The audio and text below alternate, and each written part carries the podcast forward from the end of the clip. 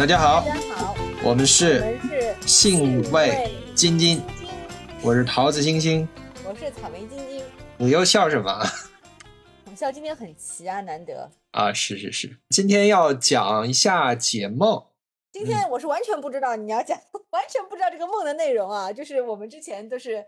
星星对我保密的很好，一点都没有提过，我是一点点都不知道的哈。我跟大家一样，什么都不知道。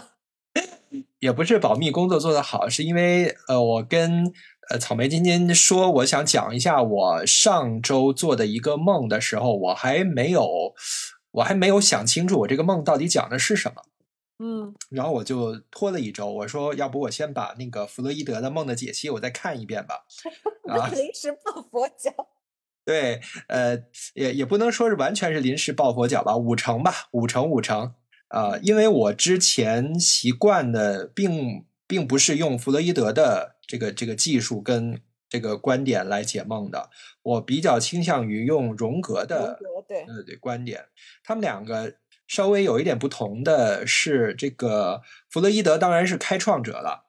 呃，他有系统性的著作，就是刚才说的《梦的解析》这本书就很出圈了，估计嗯不是学这个专业的人多多少少也看过，甚甚至这个就是研究过他这本书。对啊，他的他跟荣格的区别就是，我认为啊，就是我给他的定义是，弗洛伊德的解梦是，呃，解释的是过去已经发生过的事情，而荣格是更倾向于解释未来可能对生活造成的影响。对，就是嗯因为在在那个弗洛伊德这边线时间是线性的，且是不可逆的嘛。对，在荣格那其实就是就是大家也可以理解为，就是说荣格其实以相当于是对多重宇宙的 这个，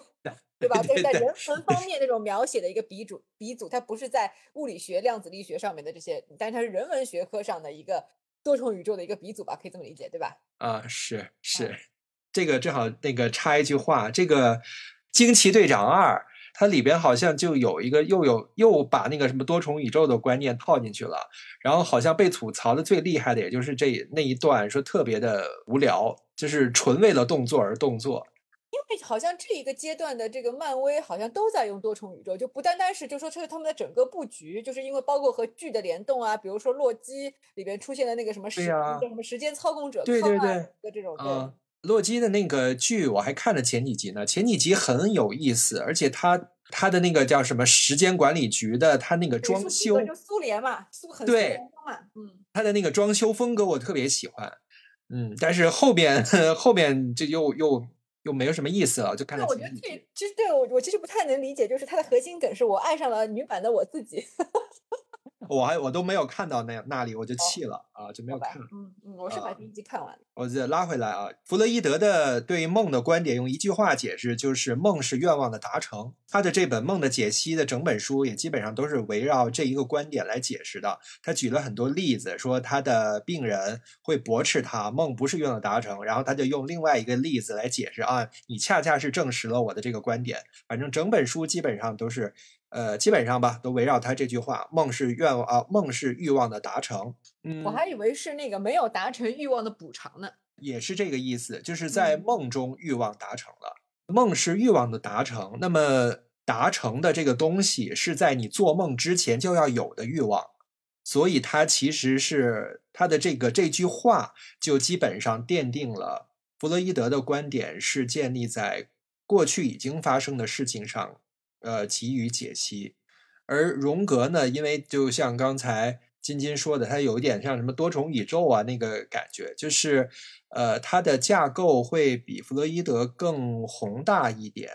他在他的这个解释的观点里边就没有像刚才说的那个线性的时间的那个观念，它是跨越时空的，由集体潜意识来和你的意识、潜意识沟通，来帮助你更好的发展个人，来进行个性发展，来帮助你帮助你了解自己。这对，个就是我们很早以前一直会提的，就是说帮助你在自信化的道路上前进。为了这个解释我自己这个梦嘛，看了弗洛伊德的这个著作，然后发生了一个特别妙的事情，正好印证了弗洛伊德在这个梦的解析里边，他自己举的这几个例子。它里边有几个例子呢，就是说他的病人说。呃，梦怎么能是欲望的达成呢？我明明做了很多的噩梦啊，难道我是想吓唬我自己吗？然后我明明梦到了很多我不想发生的事情，很恐怖，我很厌恶的事情，难道它能是我的欲望吗？弗洛伊德呢，就用很多的观点来证实说，你看你在梦里边做的这些事情，实际上是证明了我的观点是错误的，而你想要证明我的观点是错误的这个欲望，在梦中被达成了。啊，不是变成了语言的诡辩了吗？在我就是看到了这一段，我复习过这一段之后呢，我当天晚上做梦就梦到了一个跟这个非常类似的一个梦。嗯，因为它里边说，其实梦的素材有很多都是当天或者是近两日发生的零星的生活当中的素材，会进入到梦中。嗯，就是非常现实的这么一个刺激和反应。就是呃，去掉了很多神秘性，就是基本的就是生物反应。比如说，你夜里很口渴啊，你可能就会梦到自己在沙漠，或者是你反过来梦到自己在水潭在淋雨。总之，就是一个非常简单的刺激反应的这一个过程。我当天晚上就做了一个类似这样的梦，就现在就是就是我屋子里面开空调嘛，就空气很干燥。我我也是，确实是口渴，然后我就在梦里边梦到了我在一个水潭里边，然后那边是瀑布，然后我就在这个水里面冲，然后我在喝那个水，做的这个梦，做着做着做着，我就我就干醒了，我发现我口干舌燥，然后我就想，哦，我说这个梦是要干什么？就是我很少做这样的梦。嗯，那我会觉得这个梦会不会恰恰是就是说。其实这个这个梦是你看了弗洛伊德的书以后，就是说被他书里的那个，就是说对于梦的描述的这个东西的一种心理暗示，就是你做了一个符合他描述的梦，其实是会不会有这种这种感觉在？因为你还是你是一个蛮蛮容易受影响的人嘛，对吧？对对，嗯，我首先其实我我并不排斥弗洛伊德的观点。嗯啊，就是我，我虽然自己在解梦的时候，我更喜欢用荣格的观点，但是弗洛伊德的东西我也不排斥，所以我做这个梦呢也是合情合理。就是我梦里边验证一下老佛说的这个事情。嗯，我其实之前我在近一年我有记录自己梦的习惯。嗯。我回顾了一下我之前我能记住的且记录下来的梦，没有一个梦是像看过梦的解析之后做的这个梦这么的简单。就里边的意象，就是后来我虽然没有记住太多情节，我就记住了一个喝水这个情节。但是我近一年以来的梦基本上没有这个类型的。你记你记录的梦有几个呀？我一二三二十个，二十个其实也不算少了。我就是说能够马上马上。就是说醒过来还有印象的，觉得值得记一下的，这不算少吧？我觉得。对，而今天我要想那个跟大家分享的我的自己的这个梦呢，是我认为的近近几年对于我来讲应该是最有意义的一个梦。嗯嗯，请讲。一边念我记录下这个东西，咱们一边慢慢分析哈。嗯，我我的这个梦一开头我有记忆的时候呢，就是呃有几个人，几个朋友，有男有女。大概是五六个人，但是我的这些朋友呢，在生活当中没有一一对应的人，就是我在梦里边知道他们是我的同伴，是我的朋友。嗯，我们大概是像那种探险小队，啊，就是要随一一位大哥前往他口中的一处好地方。这个这个好地方是打引号的。我现在觉得这个好地方是暗示目的地对我的意义是积极的。嗯，因为后面我在经过分析之后，发现这个我之后要去探险的地方对我来讲非常重要。嗯，还有就是这个探险小队几男几女的这个形式，很有可能是受到我前一段时间想给你安利，但是我自己后悔的那个韩剧，就是就是超异能族。嗯嗯，这里我也提提一嘴啊，那个是那个韩国一个漫画家江讨的漫画。原著改编的一个电视剧，之前被那个夸的挺狠的，说多么多么好看。然后我隔了一段时间，我是最近才看的。我看前，它一共是二十集，第一季一共是二十集。我看到第十三、十四集的时候，觉得果然真的很好看。因为我之前看江草的漫画，我就觉得，嗯，这个这个人画的恐怖漫画还挺好玩的，虽然画工很烂，但是但是故事还挺有意思的。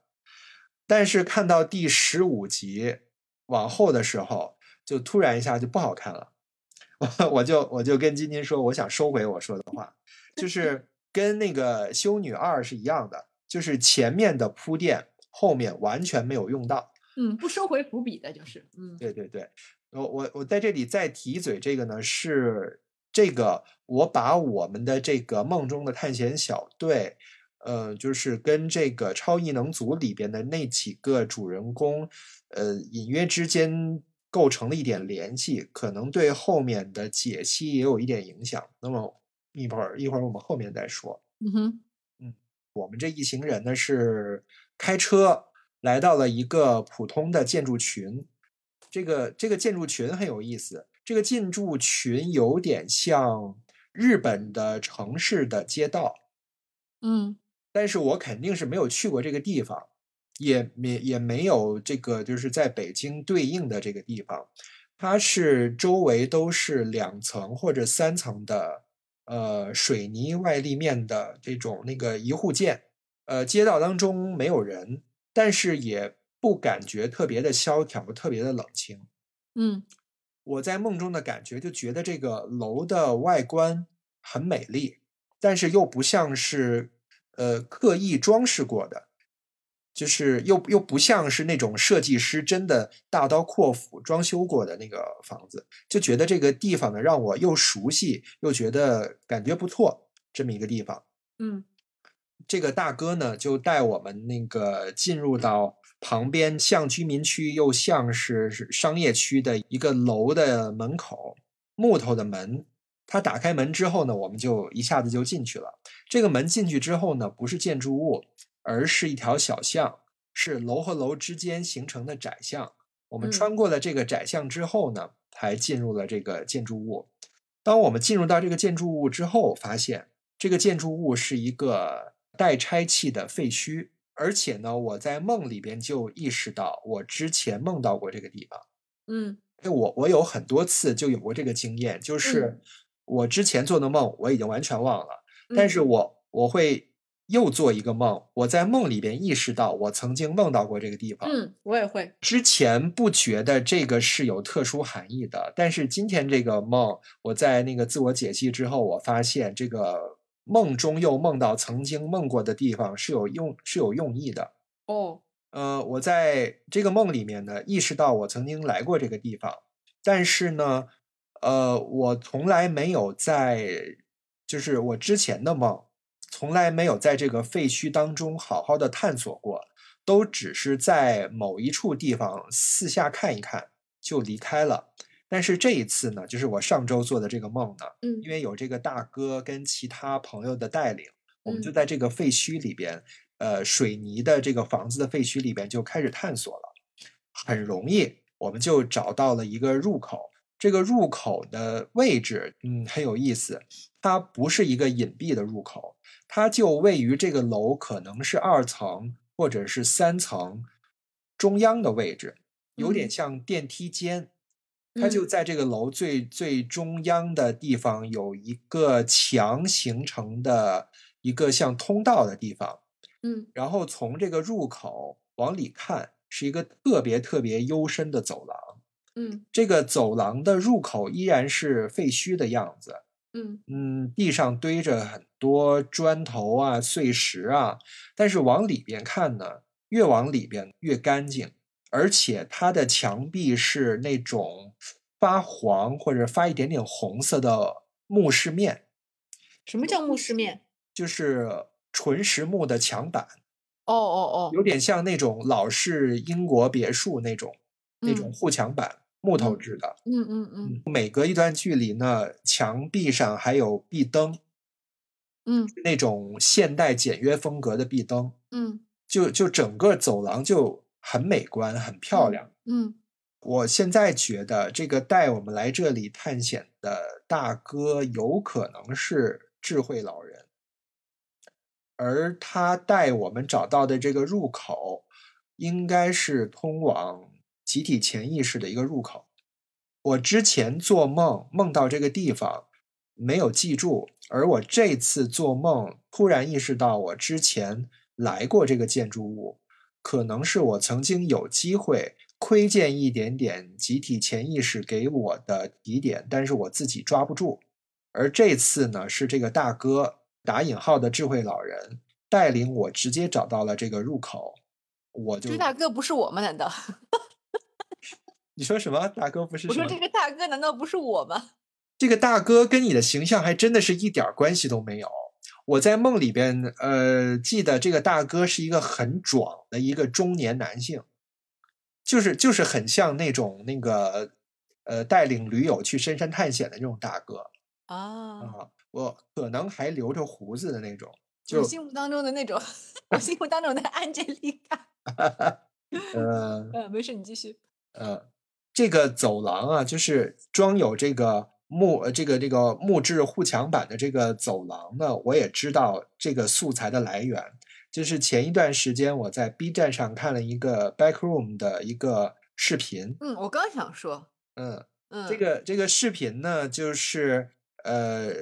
呃主观视角，有一个人拿着一个摄像机，在一棵树，一棵参天大树下面发现了一个洞口，是在嗯原野上面。他嗯走入到了这个洞口，发现洞洞口里边是一个非常幽深的向下行驶的阶梯的走廊，这嗯个里边还有亮着的壁灯。嗯，那个视频里边壁灯的样式，跟我在梦里边看到的这个壁灯的样式几乎一模一样。嗯嗯嗯嗯呃，都是那种方形的，就是会有这个呃洗墙灯，就是光源上面嗯打一个伞形，下面打一个伞形、嗯嗯嗯，那样嗯，的那个光，跟那个跟我看的视频是完全一样的。嗯我在梦里边呢，就是就觉得，哎呀，这个走廊的装修还挺好看的。我在梦里面觉得很喜欢，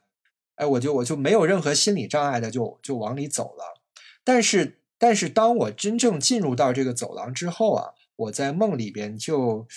嗯就意识到，就是我们应应该要小心，就是我们是闯入者，这个里面应该有别人，我们应该小心不要被发现。嗯这一段的那个记忆呢，我稍微有点模糊了，但是我我记得我记得呢，就是我们在这个走廊里边走的时候呢，还是被人发现了，可能是我的主观视角，或者是我的朋友就推开了走廊的那个墙壁的一扇隐藏门，隐藏门推开之后，里面就是洗手间，我们就嗯都、我们就都躲在洗手间里边儿去躲。嗯嗯呃，但是呢，当我们躲进去之后呢，又发现其实不用躲，因为在这个走廊里边的人类呢，根本就不管我们。就是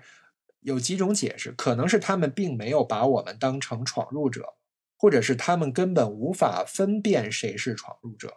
嗯，亦或者他们根本就看不见你们。哎，他们看得见我，哦他们看得见。呃，一会儿那个这个梦的后面，我还要跟里面的人互动呢。嗯，哦，OK，我刚才提到了，就是我很喜欢这个走廊的装饰，包括它木质的装修，还有这个壁灯。呃，可是这个装修风格不像是我常去的地方，它有点像比较高级的会所，或者是律师事务所，或者是呃，哎，或者等等，你的意思是说，现在为止你还在那个走廊里，对不对？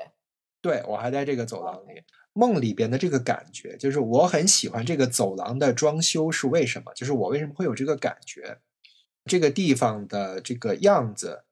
可能是在代表这是这里是一个我不常去，但是却喜欢的地方。你在现实中有，比如说童年有那种，就是说，比如说，就是说小时候小朋友都会有那种大人，就是说小时候被大人带去过一个不属于自己的场域的那种所谓大人的地方的这种模糊的画面、影像碎片，你会有吗？你刚才形容那个感觉有点像是那种，比如说小时候我第一次被带到证券交易所，我会对那个东西会有点那个印象。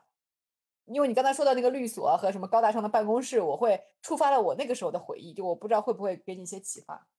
嗯，很有可能，但是我我记不起来有没有就是能够对应的这样的经历，但是很有可能，就是梦到这里的时候呢，我就觉得呢，我可能是在进入这个集体潜意识的空间，而我呢，自认为是闯入者。那么其实我代表的就是意识，就是我我的意识在慢慢的向下潜入到集体潜意识所在的空间，但是呢，我的这个意识呢，又不愿意，或者说是害怕与集体潜意识进行接触。那么，当我有可能和集体潜意识进行接触的时候呢，我的做法就是回避，而我回避的具体做法就是躲入到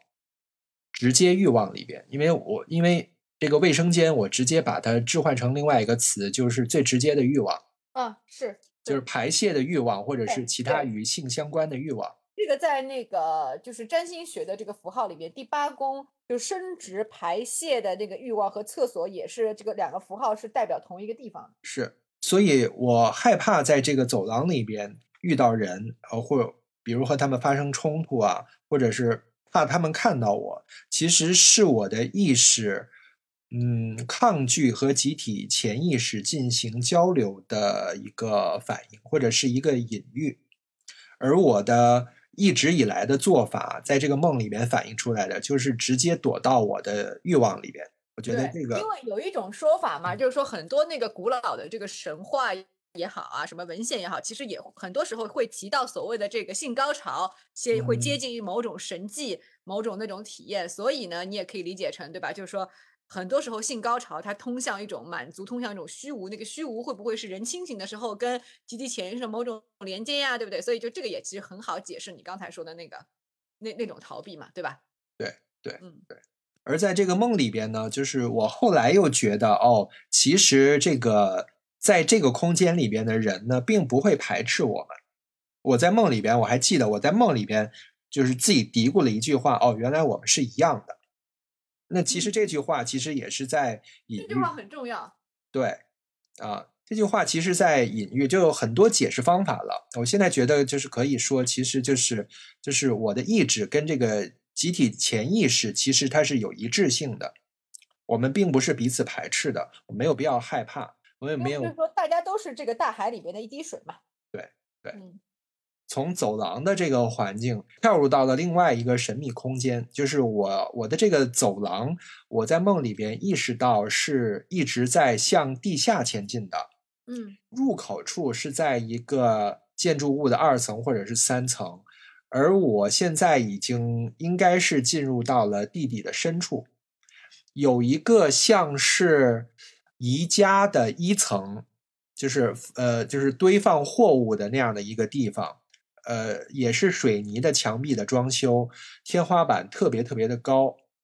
在这个空间的中央呢，有沙发，有休息区，有很多在这里边的人在那里聊天休息。然后在这个空间的四周的水泥的墙壁上，其实是货架，摆着很多呃这个什么什么玩具熊啊，就是玩具、帽子、围巾这类的装饰品，就很像小商品市场。就是人都在那里悠闲的聊天、交谈、休息。这个空间呢，还不是封闭的，它有点像一个迷宫的中间的休息段。我嗯从这个走廊走过来，就直接进入了这个这个空间。然后这个空间的后面，就是穿过这个空间往后面还有一个走廊，可以继续往下走。嗯我就在这个空间里面休息。呃，在就是在梦到这一段的时候呢，我才真正意识到，哦，我应该是这个地方代表的是集体潜意识所在的地方，集体潜意识的空间。嗯然后在这个位置发生了一个很关键的剧情，嗯有一个我不认识，但是觉得非常亲切，但是熟悉的女人和我交谈。嗯具体的交谈内容我记不住了。我醒来之后呢，回忆这个女人的脸，生活当中没有一个跟她相似的人。我只记得她是比较瘦小，不是太高，大概一米六吧，黄种人吗？黄种人，嗯。梳短发，超过耳朵一点的那种短发，嗯。年龄大概是三十多岁，嗯。他就戴着一个浅粉色的毛线帽子和一。嗯个就是那个呃冬天保护耳朵的那个那个耳套。嗯。他说了一句特别关键的话，嗯，他。笑着跟我说：“他说你也应该戴。”嗯。我在梦里边就突然心花怒放，嗯就感觉他这句话特别重要，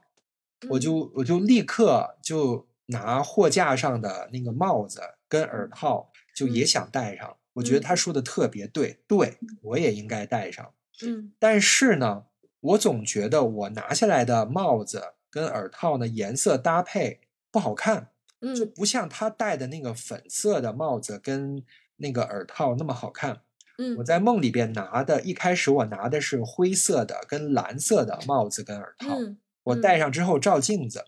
就觉得怎么也不满意，嗯我。就反复的试，反复的拿不同的，总也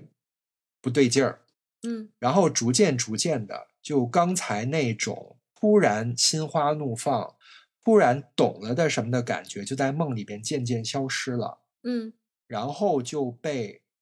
不解、困惑和嗯隐隐的焦虑感代替了。嗯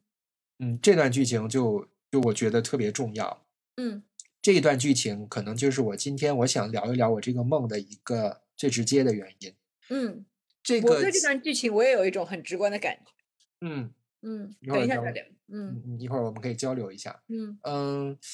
这个亲切熟悉的女人呢，我觉得应该是我的阿尼玛。嗯嗯，就是我的内在女性。那天我们正好也聊到这个，真是有点共识性哈。那天嗯那个草莓晶晶正好给我发了一个一个文章，就是说说到了一个在影视作品当中找到了自己的阿尼姆斯，就是自嗯己的内在男性，就是一见钟情的那个那个男性，那异性形象相当于异性形象。这个文嗯章就他差不多说了一个这个，然后我们就讨论了一下。呃，我我发现我从小到现在就没有一个可以投射的阿尼玛形象或者一个阿尼姆斯的形象。嗯。这对于我来讲，原来并不是一个困惑的事情，但嗯。是做完这个梦之后，又分析到这里之后，嗯。我觉得这个事情还挺挺重要的，或者说是是。挺严重的。是。先先抛开我的性取向，我作为生理性别的男性，嗯我我应该有一个阿尼玛，我嗯应该有一个基本的形象能够让我投射出去。嗯呃，因为如果我不把这个原型意象投射到某一个具体的人身上呢，我的阿尼玛的这一个原型就无法得到发展。发育嗯对它，它它对它就停滞不前了。嗯大概我记得我跟你说的是，我是上高二、高三的时候，哎，逐渐意识到自己的这个，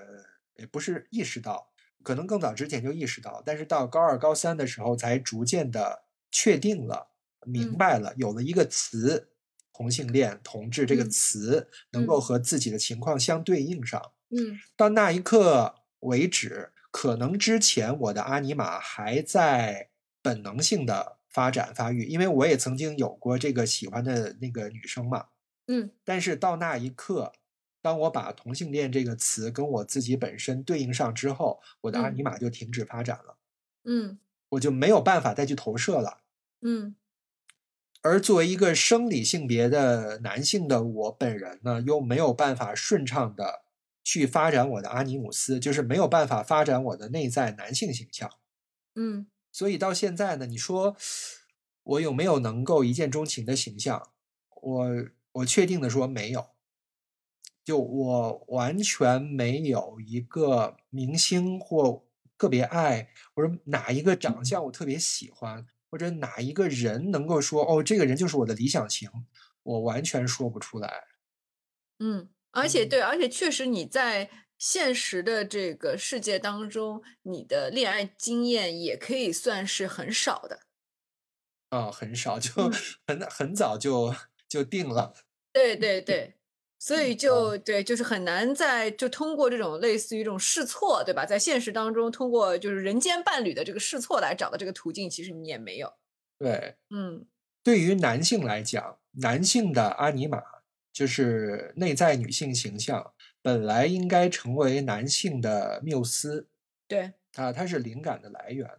那其实我在十几岁的时候，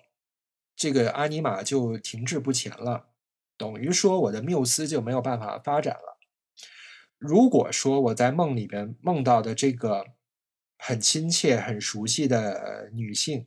戴着粉帽子的这个女性，她在试图告诉我什么？她说你也应该戴上。那么我在梦里边试图戴上，但是却找不到合适的颜色的这一个过程，应该就是暗示了一些对于我来讲，就现在最重要的一个阻碍。但是这个分析呢，可能有不同的分析的方法。有一种可能性呢，就是在暗示我应该认同自己的性取向。灵感缪斯他自己戴的是粉色的，而我在梦里边呢，就下意识的第一感觉，我不要戴粉色。我在墙上去找的是灰色跟蓝色的帽子这个我也注意到了啊，嗯我就是试图戴上，就是在社会规训当中一个男性应该选择的颜色嗯是，嗯，但是在梦里边，我就觉得我戴这个不对劲，不像这个女人戴的那个粉色那么好看。我我我我想打断一下，我问一下，就是说，如果男性的这个阿尼玛是缪斯的话，那女性的缪斯是阿尼姆斯吗？还是说并不是？还是说是他自己？如果如果是我的理解的话，我认为应该也是阿尼玛。但是但是那个荣格没有，荣格或者弗洛伊德没有说嘛，他们就完全没有考虑女性的这一半情况，对吧？对对，所以这一嗯男人点也是记全世界，对吧？是的，是的，对，在他们的这个理解当中，可能女性并不需要缪斯吧。好吧，还有一一种解释呢，就是暗示我应该跟随灵感，不应该受到其他因素的影响，导致自己举棋不定，最后将灵感消耗殆尽。我觉得这两种解释都解释得通，可是引导的方向就不太一样了。我有另外一种解释，嗯嗯，你这个梦讲完以后，我们再再回过头来再讲啊。什么？这个梦还没结束，还没醒来，对吧？嗯对对，还有嗯后面一段。嗯我们这一行人还在这个地下的空间被带到了一个很狭小的办公室，然后陈设是很普通的，呃，很像那种呃中外合资企业土不土洋不洋的那种小格子间的办公室，嗯有一个气势很强、态度很不客气的中年长发、穿职业套装的女人接待了我们。嗯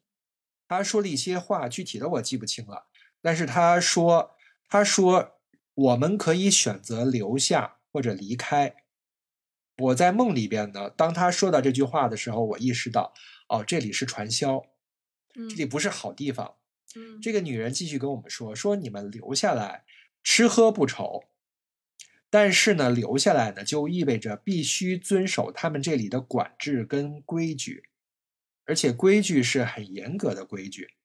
不过呢，他觉得这个绝对是对人很好的管制，能够帮助人变得更好、更成功。我在梦里边呢，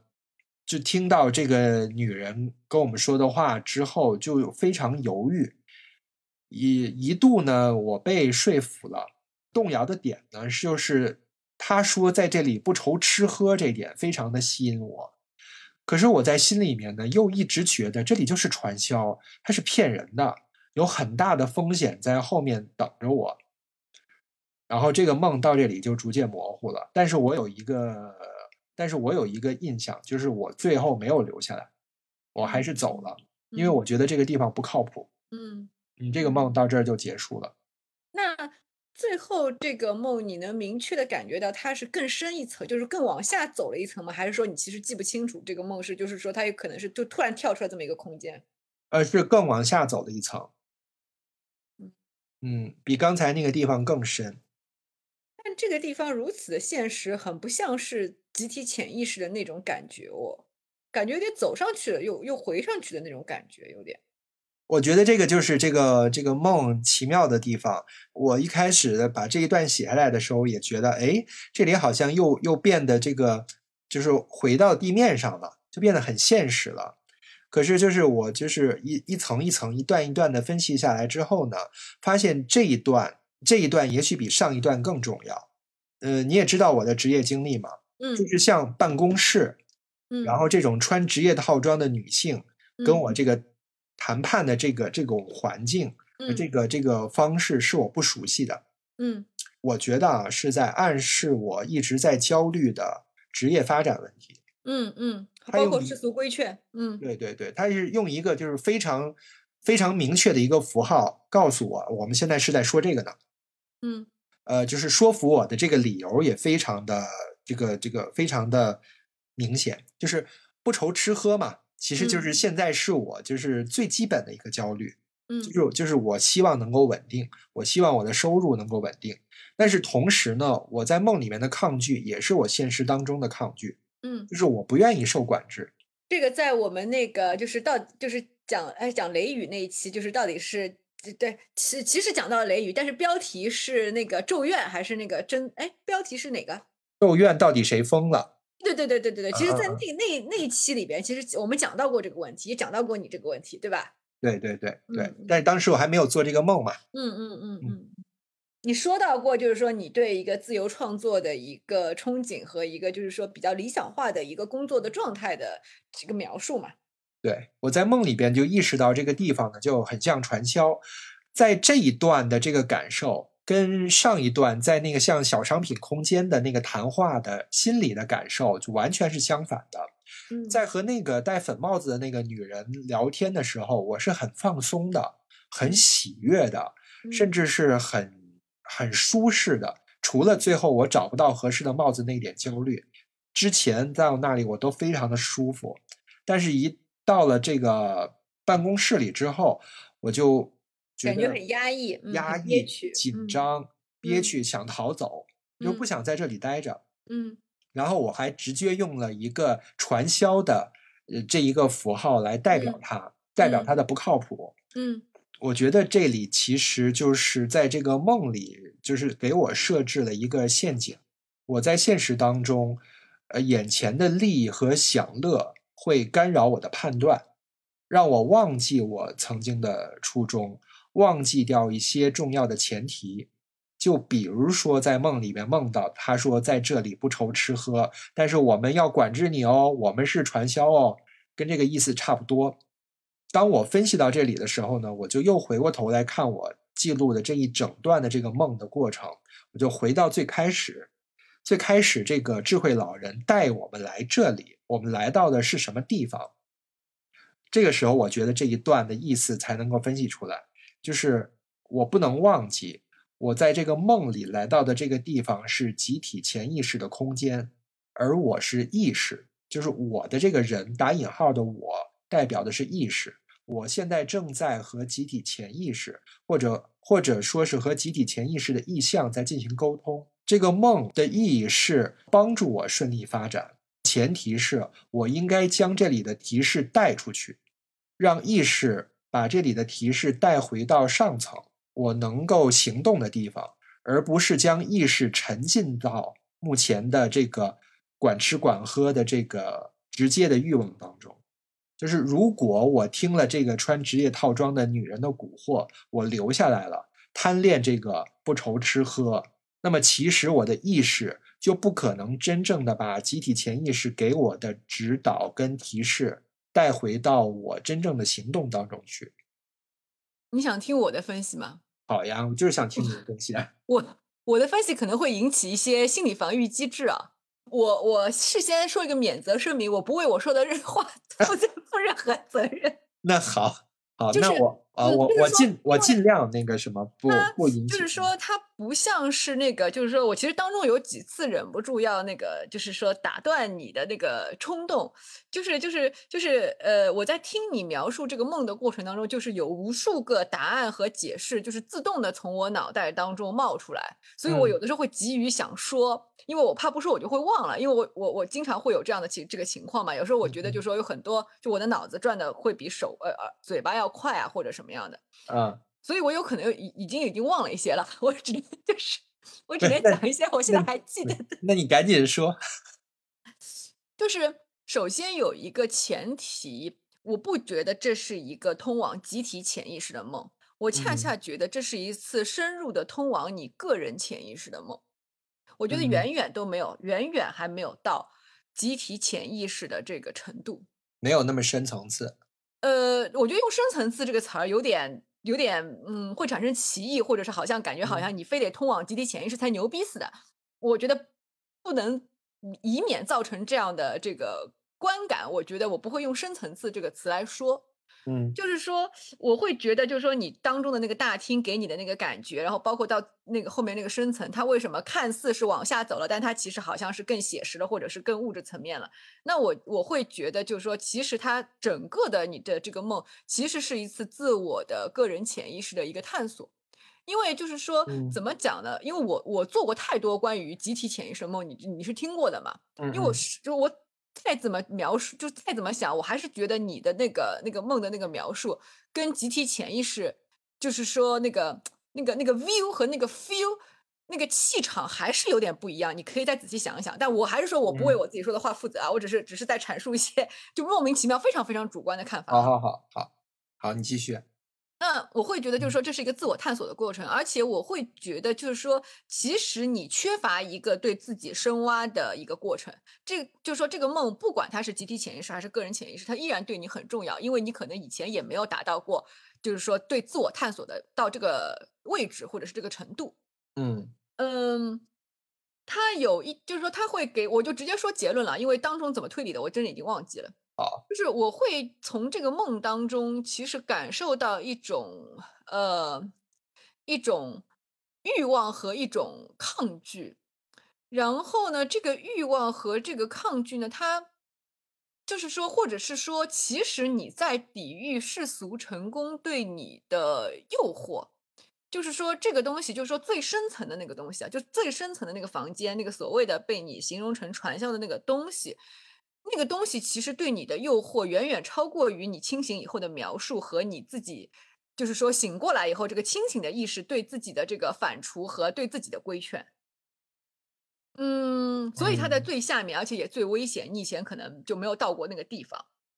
而嗯当中的那个大厅也好，那个欢愉的那个感觉，那个女人也好，那个其实恰恰我觉得是一个虚假的舒适区。虚假的舒适区在于你一直以为啊，那个地方就是缪斯啊，那个地方都是就是就是什么创作的源泉，那个地方就就很欢乐很那个，但但其实它只是在中层，它还没有涉涉及到你真正的这个恐惧和真正的欲望。就是你原来只是嗯停留在那个那个大厅，搞搞到厕所门这边你就不停停止不前了。嗯，你总觉得得再往下走一步，你就能挖掘到宝藏，就能够挖掘到欢愉，挖掘到那个什么创作的源泉。但其实那个地方是你给自己编织的一个舒适区。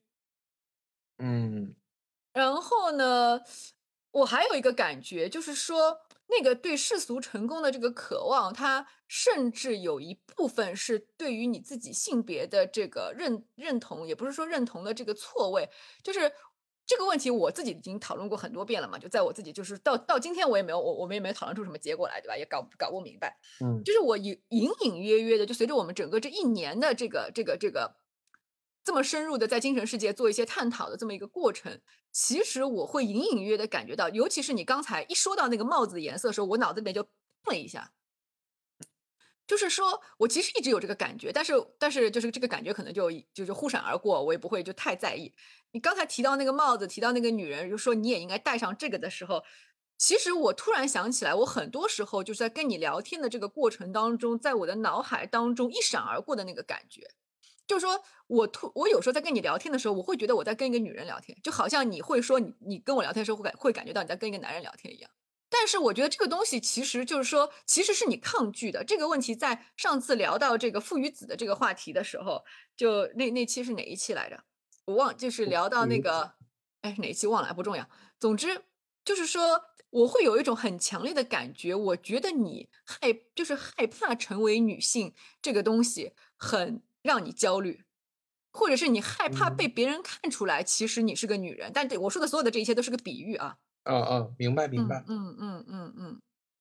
而且这个东西其实也跟世俗的这个成功是是是绑定在一起的，就是你有一种就是说。你的脑子里面可能会形成这样一个推理，就是说，如果你被当成女人，那你就跟世俗成功再也无缘了。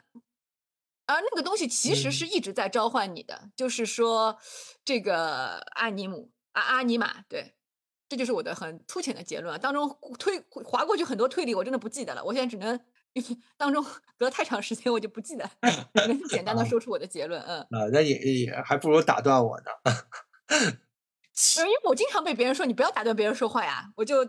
养成了觉得还是要听人家把话说完。我觉得你说的很有道理，呃，至至少是一个不是我习惯的这个思路。Two thousand years later，陷入了 长久的沉默。对，嗯，呃，其实就是关于关于解梦这一件事情，你不是曾经说我我在解梦方面还挺擅长的吗？对，嗯。可是呢，我今天要跟你说，我虽然记录下来了我这些大概十几个、二十个梦，我自己从来没有自我分析过。自我分析是最难的，这个这个对谁对谁来说都是这样的。我我你看，大家如果就是大家听听听我们，我前两期就是反复的对那个自我的拷问，又崩溃又差点抑郁症那几期听下来，那你会觉得我说别人好像很头头是道的，一到自己就动不动就要崩溃，差点都要抑郁了，都一样的呀。嗯，对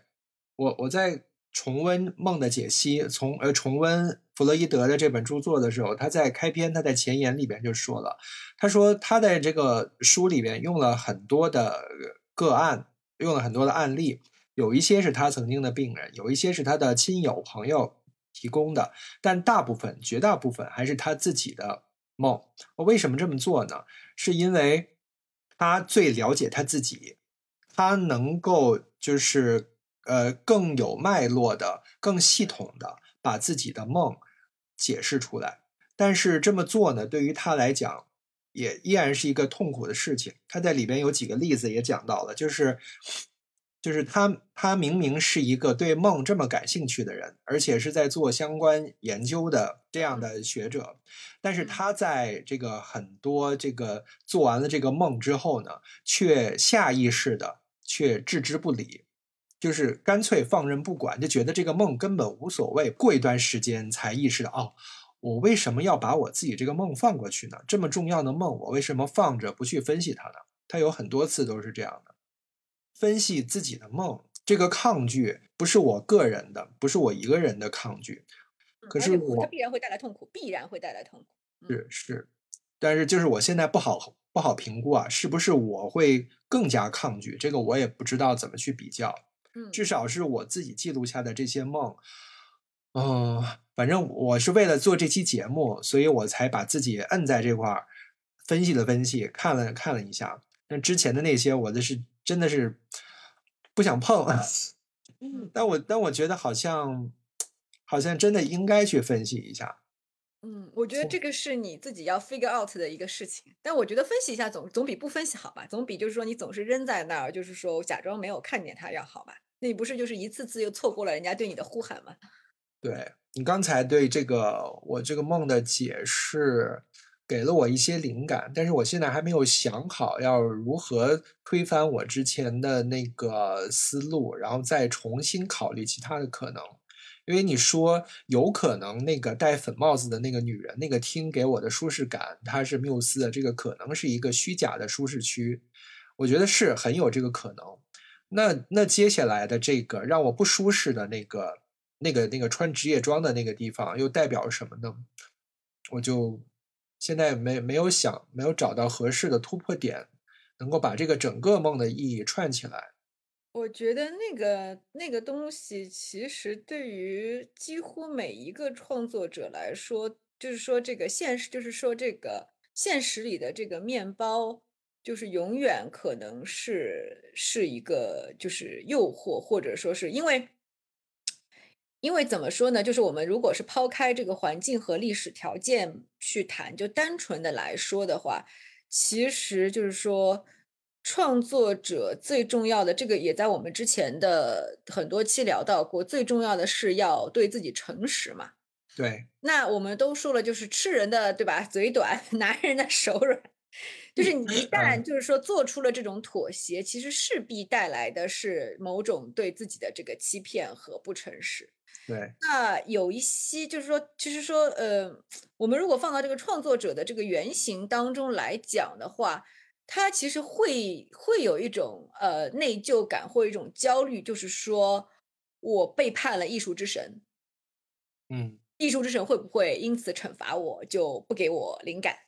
这是一部分的创作者会焦虑的。然后呢，但是但是但是大多数大多数这样的这个创作者，他其实最终很有可能还是选择去填饱肚子，因为他会觉得就是说，反正那个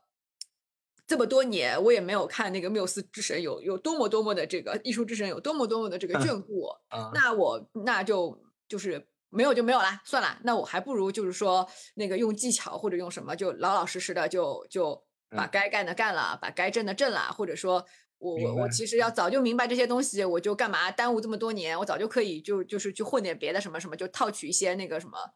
什么更好的利益啊什么的。嗯嗯，我觉得这个是一个很现实的一个问题。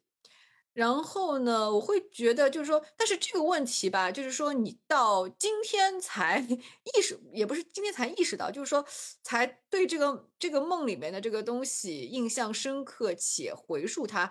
我会瞒，但我不会觉得就是说这个东西太晚，就是说我们一直在说这个自信化的这个道路，就是说无论多迟都不算晚，只是从年龄层面上来讲，你算是比较晚熟的，就无论是这个性启蒙，对吧？情欲的这个启蒙，爱情的那个什么，就是说，就是说你还蛮钝感的，就是钝感力还蛮强的。我们就之前讨论过那个什么，就是就是很牢固的那个城堡啊，什么什么的。嗯就是那那个那个东西可能会让你对，就是说让自己可能会让自己感到不舒服，或者是可能会让自己感到痛苦的这么一个东西，去回避不见，去把它装在一个盒子里边，然后挖到地底下深处去埋起来。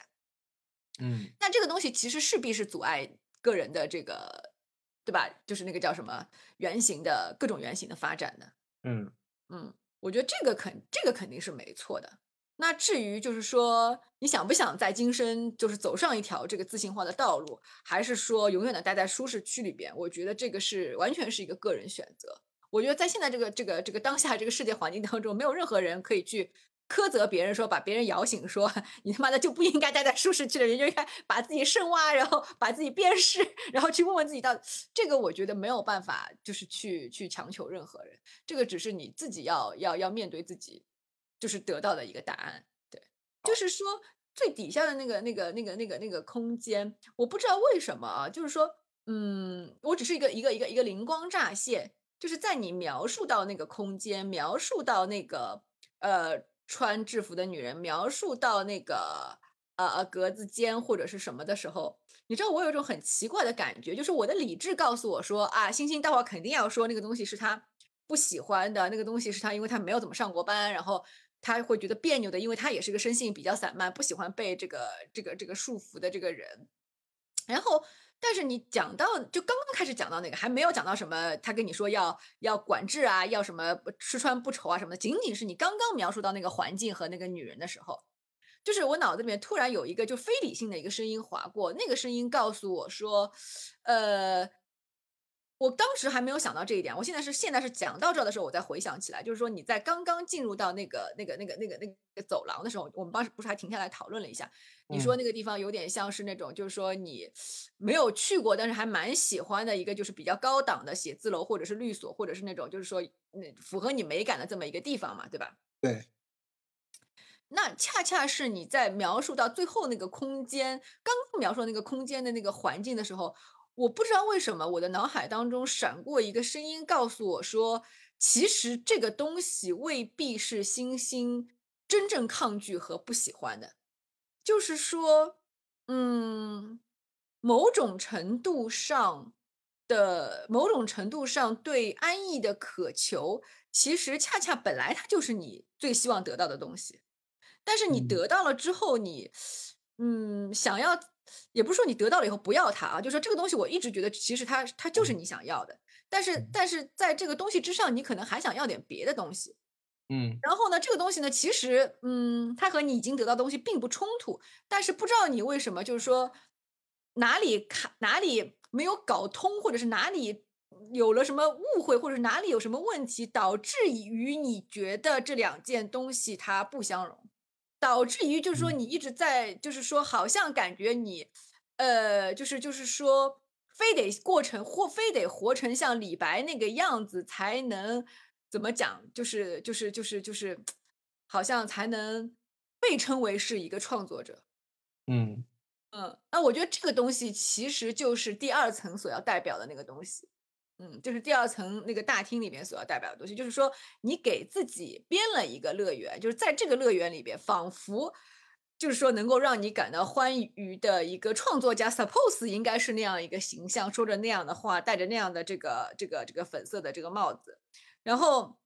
你会觉得就是说这个东西是好的，这个东西是你想要的，而最底下那个就是说格子间职业套装那个东西是是嗯你不想要的，那个东西会限制你的发展，那个东西会会那个怎么样扼杀你的这个创作。嗯，你嗯给自己编了这么一个这这么一套逻辑和这么一套说辞，我恰我恰恰会觉得，其实就是说，所谓的这个传销和所谓的这个这个这个大姐之后的那个话，其实恰恰是你的理性告诉你的，就是说，因为人在梦嗯中也有可能为了圆自己的某些那个逻辑，其实去说一些谎。就比方说，你在一开始人家就告诉你这是个好地方。然后你嗯到了这个嗯地方，就是你也说了，它确实是个好地方，但是你的理智要告诉，要非要告诉你说这不是个好地方，这个是个骗人的地方。嗯嗯，当然我这个解释也也也也也完全就是说就不不负责任的解释啊，我也不知道对不对啊。啊，很有道理，说的这个话很关键。我就是我分析到后面的时候，恰恰又忘了我一开始说的这个大哥带我去的是一个好地方。所以虽然我在最后那个格子间，那个那个那个职业套装的那个女人，虽然说的那个话让我很抗拒，但是其实我应也不能说感觉，我会感觉那个话其实是你自己吓自己的，就好嗯像是那个，就好像是你一想到上班，就好像是就要被送去集中营一样。对，嗯嗯嗯。嗯就好像你要去上班，面试面试官跟你说，你从今从今以后连上厕所的时间都要被规定啊。我说五分钟回来，你必须要回来。但是问题是，世界上没有几个单单位真的会这样这么做嘛。而且就是说，我就说嘛，就是说以这一年来，就是说我对你的感知和对你的了解，我真的会觉得，其实你你你真就是说，真正能够让你感到平静的，其实恰恰是一个。就是说稳定而那个怎么讲，就是规律的这么一个环境，而不是就是说什么像那那那那那那一那一派的那个创作者那种，嗯，对对嗯。对对对，我我需要一个切实的安全感，就一个稳定感。就是说，你看我我每次做到这个集体潜意识的这个这个这个梦里边，就我每次都是怀着那种，就是啊，我要我我是真的要去探险了啊，走到这了是吗？这个门打不开，我再去看看还有别的门开不开，我要往前面走啊，就是。就是就是是是完全是不一样的那个那个那个那个感觉，而且或者是我我在梦里边如果明显知道就是说再往下走可能是是是一个更深的一个东西，那我也会抱着那种我非得也得去看一看才行。而且我那个我上次给你讲的那个梦是就嗯最近比较完整的那个梦，就是有一个往下走，再慢慢上来，最后回到那个游乐园，你不是也给我分析过吗？对对对，嗯那个是一个非常典型的一个，就是荣格曾经描述过无数次一个非常典型的进入集体潜意识再回到地面上的一个梦。而你这个其实不是的，你这个真的是一个个人潜意识的梦，因为集体潜意识不是这样的，你这个梦里面限制太多了，集体潜意识里面没有那么多限制的，集体潜意识里面充满了你无法理解的东西，充满了你根本找不出原型素材的东西，就是在现实生活中看过的。嗯嗯，它是各种像毕加索的画一样，早就你所有的这些你熟悉的这些素材，你在现实生活中看过、想过的东西，它就完全被剪碎了、被扭曲了，就就在毫不毫毫无关联的地方出现了，那个才是集体潜意识。我就说，因为我看过那个风景嘛，所以我我一听你那个，我就觉得，我第一反应就觉得那个不是，嗯，好，你还有什么要跟我分享的吗？没有啦，那好，那我那我觉得差不多够了。好吧，我们要戛然而止了。嗯你你会觉得我我我反反反过了头来要问，就是说我给出的这些就是就是怎么讲，就几乎是反着来跟就反几乎是跟你的这个自己的这个分析完全是截然相反的这么一通分析，或者是说呃就是就是说你你对就是你你听的这个当下，你会你是一种什么感觉？就是说纯粹说感觉啊，就是你会感觉到被冒犯、被刺痛，或者是说啊，你就突然之间有一种醍醐灌顶也好，这到底是什么？你会你会是哪种感受？你刚刚听的时候，接近于醍醐灌顶，没没有很抗拒。嗯嗯，是因为如果按照我自己原本的一贯的思路这样分析的话，实际上我好像也并没有办法顺畅的真正变为行动，因为其实跟我原来自我分析的结果是差不多的。什么叫自我分析？自我分析结果是什么？就是我我自己原来一直在反思我自己的问题是什么嘛，我一直这个不不通畅、不顺畅的那个点到底是什么，跟这个梦我自己分析出来那个答案没有什么太大区别。那既然这个结论我早就已经自我分析出来了，那我也也没有办法很好的做到。那我做的这个梦再一次确认一下，那你好像也没有太大的助力。但是如果是如果原来我一直有有自我欺骗，或者说是面具一直在影响我，还是什么原因让我并没有办法得到一个正确答案的话，那今天呃，你你分享出来的这个分析方式，那可能就是可以让我有另外一个方法了。但是我我现在我刚才为啥就是一直就安静，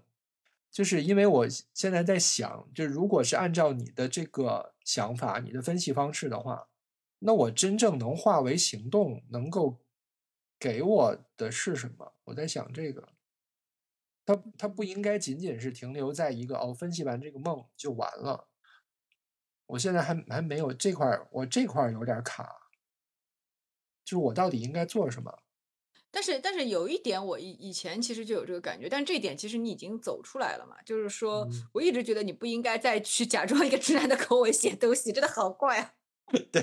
是嗯啊，嗯对，嗯那那个事情我是不做，嗯嗯 嗯呃，你有没有想过，就是说以一个女人的口吻去写东西呢？我可以试试。嗯嗯，这个是我能想到的，就是就是就是，如果你硬要说跟这个行动有关的话，嗯，因为我真的我真的有的时候会觉得你。就是说，我有时候会觉得说，明明你是个女的，你干嘛干嘛非得装作个男人呢？你知道吗？就是我有时候会，就是说 会有这种很直观的感觉。嗯嗯嗯嗯嗯啊，这这倒是一个可以执行的方法，嗯嗯我可以试试。嗯好吧，这这这这算是一个一个很直接的一个一个提示，我去试一试好了。嗯嗯。那你有时候会觉得，就是说会会对我有这种感觉吗？就是你明明是个糙老爷们儿，干嘛要就是打扮成个女人？就是这种感觉。我就觉得你化妆干什么呀？你就应该留胡子，这种感觉。好吧，好吧，好吧。嗯嗯，所以我就说那个那个那个大哥，搞不好就是我。对，有可能，有可能啊，嗯，胡子女郎。胡子女郎。对，嗯呃，所以那个刚才有一个后面，我本来说后面要提一下，正好作为一个结尾，我提一下。我一开始说我们这个几人组的探险队，让我想到了那个那个那个超异能族的那个电视剧。对，那个电视剧的那个感觉，跟我一直以来的，就是这个这个工作当中遇到的问题和这个梦本身的感觉是类似的。哦，OK，就是说收不回浮现的问题是吗？对，收不回来，虎头蛇尾，中间断掉这种感觉，嗯，就跟我一直以来我这个人的感觉，跟我做事情的感觉都是有点 类似。嗯嗯嗯，两两两个月之内就是出现了两次，就是说个人的嗯这个、对于个人来说很有意义的事情，对吧？对，嗯，嗯，好棒啊！就是所以这个播客很录的很值啊，对我们两个来说。嗯。嗯，呃，我我觉得，我觉得等过一段时间有时间了，我们还是可以再看一下那个《惊奇队长二》。我我还是想看一下它到底有没有他们说的那么烂。好呀好呀，嗯，好，那就这样，嗯。好，拜拜。